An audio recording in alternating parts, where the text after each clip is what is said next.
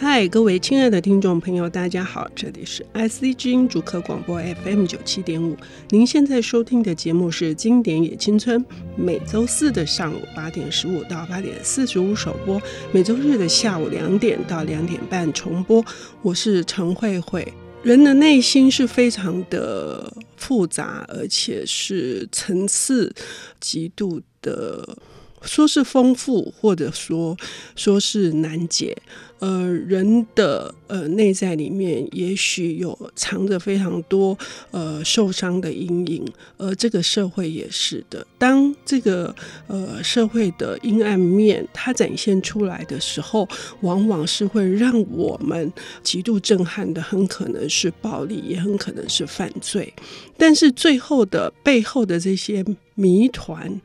到底意味着是什么？我们有没有可能因为呃，我们阅读了一本文学，我们透过去理解那个黑暗的成因，因此我们可以给予。沉溺，或者是他们因黑暗而受苦的那些灵魂，一点点的帮忙呢？我们今天邀请到的领读人呢，他的那个翻译功业 应该算是不只是知名，而且是有影响力。譬如说《追风筝的孩子》，以及我们今天要介绍的这本书，他都担任译者。他也非常勇敢，在呃出版不景气的情况之下，成立了非常有。质感的叫做东美出版，呃，目前的这些书单呢，几乎都是文友们都为之呃击掌，都称赞的。我们要来欢迎东美出版的李静怡总编辑，静怡你好，慧慧姐好，各位听众朋友大家好。刚刚已经说了，你要介绍的这本书担任的译者，呃，译笔非常的优美，嗯，谢谢。很多的句子，呃，好像是一种渗透。呃，渗透出一些我刚刚说的灵魂里面的我们的孤单、害怕，嗯、我们的呃无助。呃，这是一本怎样的书？叫书名，先告诉听众朋友们。嗯。好的，这本书叫做《寂寞芳心》，是英国的作家约翰·哈维·瑞尼克探长系列的第一本。那这个系列总共有十二本书，那《寂寞芳心》是他的第一本著作。这本书在英国出版的时候就得到非常多的赞誉，呃，甚至于就曾经获这个《泰晤士报》获选为二十世纪最伟大的呃一百部犯罪作品之一。那这个故事其实嗯，就是发生在英国的一个呃工业城，叫做这个诺丁汉。那他在这个地方发生了一桩独居女性的命案，嗯，然后这个命案一发生之后。当地的这些呃警局的探长呢，就认为说很可能是呃，因为他一个有暴力前科的前男友，前，前嗯，对，一个前男友。同居的男友，呃、对，同居的男友，嗯、那因为有暴力倾向，嗯、可能是因为他受不了这个受害人因为跟他分手，所以就痛下毒手。然后呢，在他们调查的过程当中，当然就挖掘出很多很多这个啊，有关于这个社会里面很多这些边缘人啦，或者是呃这个社会的这个家庭里面的种种的暴力、种种的这种虐待的事情。那后来因为另外有一个独居的女性，嗯，也同样遇害，但是这两个受害人之间虽然没有。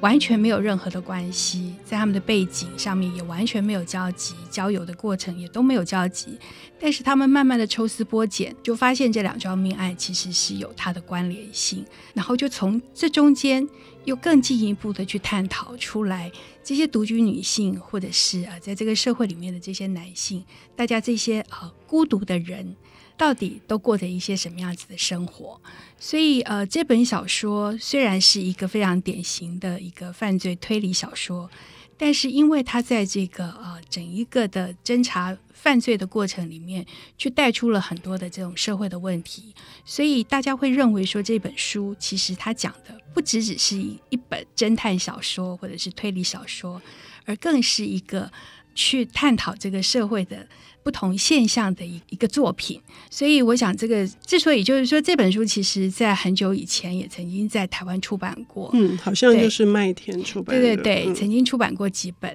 但是后来呃就没有在呃，因为它的系列这么长，有十二本，可是它后来并没有完整的出版完。嗯、可是，在这么多年里面，其实呃大家都认为说这本其实是一个非常经典的一个社会写实推理小说。嗯、所以呃这也是为什么我们在经过这么多年之后，决定重新的。再把它翻译出版，因为我们觉得它的确是一个非常值得介绍给现代读者认识的个好的作品。嗯，关于东美出版做的这些傻事，嗯、我们可以等一下再 好好好的谈哈。我们先回到你刚刚说的，就是、嗯、呃两桩凶杀案，然后手法极度的残暴。那，这个探长他在面对这个，他一方面在办案，一方面他同时也。呃，为了前一桩虐童的这个案子在出庭，嗯、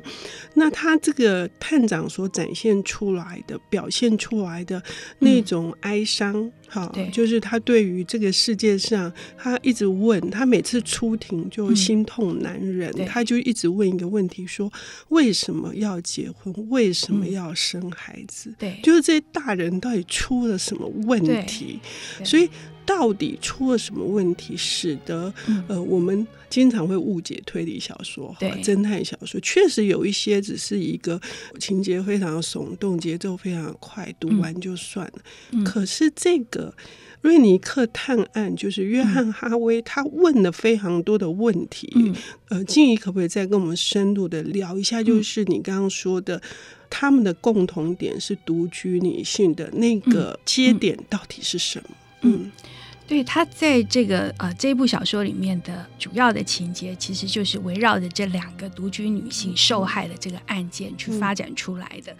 那这两个独居的女性。其实都是呃，在这个社会里面，其实她们都不是一个什么样子，家庭环境不是很好的啊、嗯。其中一个是一个是一直都没有结婚，另外一个是失婚，就是离了婚，带着两个孩子。他们的家庭环境都不是那么好。其实每一天都是为了生活，其实都是要呃付出很多的心力。但是他们在这个日常生活之下。他们其实也有身为一个女人的种种的渴望，嗯，所以他们也会渴望自己有爱情，嗯，渴望自己未来可能有一个更美好的一一个家庭生活，嗯，所以就因为这样子，所以他们就呃去希望透过一些什么样子的方式，例如征友的方式啊等等，去认识其他的人，嗯，所以他在这里面其实花了很多的篇幅在讲这些独居女性，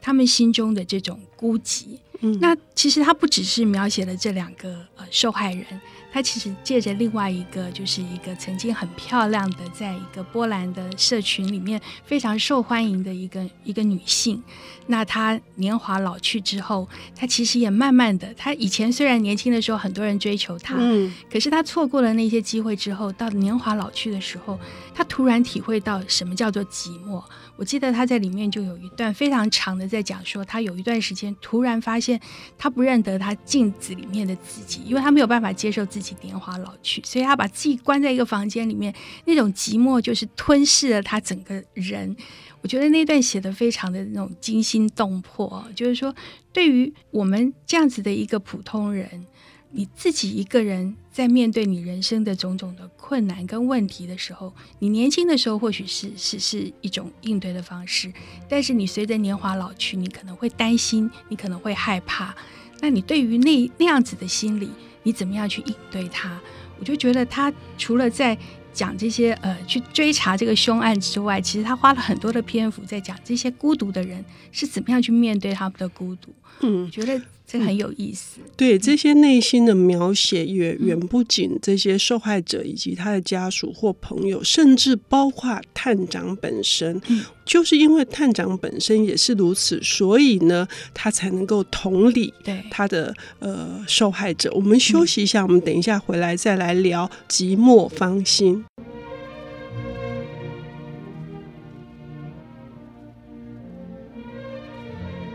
欢迎回到 IC 之音主客广播 FM 九七点五，现在进行的节目是《经典也青春》，我是陈慧慧。我们今天邀请到的领读人是东美出版的总编辑李静怡小姐，她同时也是今天要介绍的这一本约翰哈威的《寂寞芳心》的译者。刚刚静怡我们聊到了。就是呃，这本书是在探索凶案背后这些人们，在一个非常无助的情况之下，嗯、想要渴求一个稳定的婚姻或者是爱情。嗯、我们知道这些人的那种面对漫漫长夜，嗯，还有白天的生计，哦，然后又不是非常有条件。所以，约翰·哈威很厉害的是，他把瑞尼克探长塑造成一个跟我们以前认识的是独行侠、冲撞体制或者是硬汉完全不同的一个探长，就因为他如此的。平凡又迷人，很厉害。他到底是怎样一个人？对，约翰·哈维笔下的这个瑞尼克探长，的确就是呃非常颠覆我们过去对于很多这种社会写实、冷硬派推理小说的这种主角的印象啊。因为他呃其实长得也不够呃，就是还算有点迷人的大叔啦啊。但是他其实个性上面，他不是一个那种呃很勇于冲撞体制的人。他通常呢，他就是在警局的这个制度底下，他虽然也会有不满，但是他通常还是是会做着他自己应该做的事情，顶多只是在小小的地方有一些小的叛逆。那我觉得他描写的这个探长呢，他真的是一个非常有意思的人，就他的形象很鲜明。例如他喜欢吃三明治，他听爵士乐，然后他养猫，他养了四只猫，然后这四只猫都是用这个爵士乐手的名字命名。然后呢，他同时他又有一个很失败的婚姻。就他太太跟他离婚，然后没有孩子，然后呢，这个人运气又不太好。我觉得他这里面最有趣的是，每次讲说他去看球，他只要去看足球赛，那那那队他支持的那一队肯定就输球 啊，就是是一个是是一个扫把星的概念。对，对，对，所以他完全不是一个那种英雄形象的人啊。嗯嗯可是也就因为这样子，所以他的内心就是说，他的外表或许看起来是冷静而强悍的，但是他其实内心其实是非常柔软的，嗯，因为他自己也是一个孤独的人，嗯，是怎样一个孤独的人，他才会每天在家里面听爵士乐，跟猫跟猫讲话，嗯，这就基本上他就是过的孤独的生活，所以他很能理解孤独会对人造成什么样子一种伤害，嗯，所以他往往可以用一种同理心。去同理这些，不管是被害人，甚至于加害人，嗯，我觉得他都可以用一种理解的心态去了解他们做这些事情背后的动机，嗯，所以我觉得就是因为这样子，所以让他这个系列的作品显得在跟其他的这种社会写实推理小说上面有很大的不同，也让这个探长本人就显得更加的迷人。嗯，那个约翰哈威是有觉得，我觉得有一点狠哦，就是说他虽然外表看起来像你说的是强悍的哈，呃，是高壮的，但是他微胖，而且 因为他呃，我觉得很多的介绍都说他喜欢吃三明治，对。但是呢，我读了为了之前的呃，就是讲座，或者是为了今天的广播，我读了两次以上。我发现其实吃三明治不一定是他喜欢，而是一个孤独的嗯一个中年男子，他最简便的解决解决方式。对，所以一如爵士乐可能是象征寂寞的心灵，我觉得三明治也是欸。而且他会吃的滴在他的领带上，然后你看这么细节，滴在领带上面那个污痕，对，就脏污是呃好几天没有处理，表示没有人帮他洗衣服啊，没有人帮他料理他。对。所以他他的生活就是这样子。对，那我觉得约翰哈维在处理他的生活，已经带出来，就是在工业，尤其在工业城设定工业城，在工业社会底下，人与人之间的那种疏离感，我觉得这个是这本书里面会有说服力的原因。对，我觉得他其实很厉害的，就是他在透过这这种推理小说，嗯，其实它带出了这个现代社会里面人跟人之间的那种疏离。嗯，那我觉得他把那种疏离的感觉，其实透过很多的细节，其实描写的非常之好。嗯，嗯，那就包括说瑞尼克。跟他的这个长官之间，嗯、他的长官其实对他的生活好像也并不太了解，嗯，就是总是问说，哎，那你为什么不结婚啊？嗯、什么之类的，并不了解说他过去曾经遭遇过这个婚姻的挫折等等，所以就显示出说，他们其实虽然大家每一天相处的时间如此之长，可是大家对于除了工作之外的生活，嗯、其实大家完全都。不管是没有兴趣，或者是完全没有机会去理解，那这个其实就是我们现代的社会里面很常碰到的一个问题。嗯，那就因为这样子，所以人跟人之间这种疏离，其实就会带给大家更多这种你人心的那种孤独，其实是更难以忍受。就是说，你身边尽管每天跟你相处在一起这么久的人，其实他也没有办法带给你一些什么样子的安慰。或者是一些帮你去解决到人生里面的一些问题，嗯，所以觉得这个是、嗯、是他写小说厉害的地方。还有一点也设定也很有趣，嗯、就是说离婚六年之后，瑞尼克终于碰到一位大概是一个同行，而是志工，法院里面的志工，社会的社工，呃，他对他也产生了一个微妙的情愫。可是他们两个人之间的那种。攻防其实也是在一种我们很想要去把自己交给别人，可是我们还是充满了我们对那个未来的进展的那个呃恐惧里面。我觉得用这条线来衬托这个寂寞芳心的那两个受害者，也是一个很好的安排。对，就是说呃，我们会虽然渴望建立一个稳定的关系，可是你在踏进那个关系之前，嗯，其实你是害。怕的，嗯，你也很很担心跟别人建立起一种长期的关系之后，你是不是就失去了自我，或者是说你会不会因此而影响到你自己的人生？嗯，所以我觉得那个真的就是现代人经常会碰得到的这种问题。嗯，就结果是在一个呃推理小说里面，嗯、呃巨细靡遗的把它表现出来。嗯，还有一点很有趣是那个我们都说那个推理教父曾宏志先生，嗯、他一再说侦探是不能谈恋爱的，除了瑞尼克。就是侦探不能谈，因为因为要破案要理智，理是是不能有情感的包袱，跟会影响那个。你要热恋中当然就会冲昏头，可是究竟是怎么回事？就是我们从这本《寂寞芳心》里面可以去理解，就是瑞尼克他整个这个人人格的，或者他这个人的一个魅力。静怡，听说你要出十二本，你刚刚说了十二本呢？对，因为瑞尼克探案总共就是十二本，嗯，那所以呃，因为我觉得其实呃，阅读这个系列小说的乐趣就在于你随着这个侦探自己的故事一直不停的成长，你自己也随着他一直不停的呃。变老也好，或者是长大也好，我觉得那个是一个非常有趣的互动的过程。所以，我们这次是很希望可以把十二本，而不是很希望是确定要把这十二本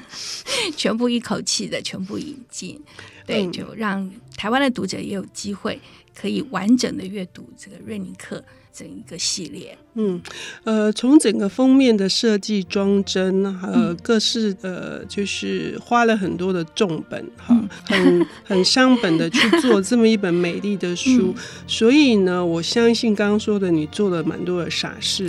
呃，傻人有傻福，我们要祝福这个静怡可以把瑞尼克这个探案发扬光大。谢谢，也希望有更多读者可以喜欢上瑞尼克。谢谢静怡，谢谢慧慧姐。本节目由 IC 之音与瑞木阅读最前线联合制作，经典也青春与您分享跨越时空的智慧饗宴。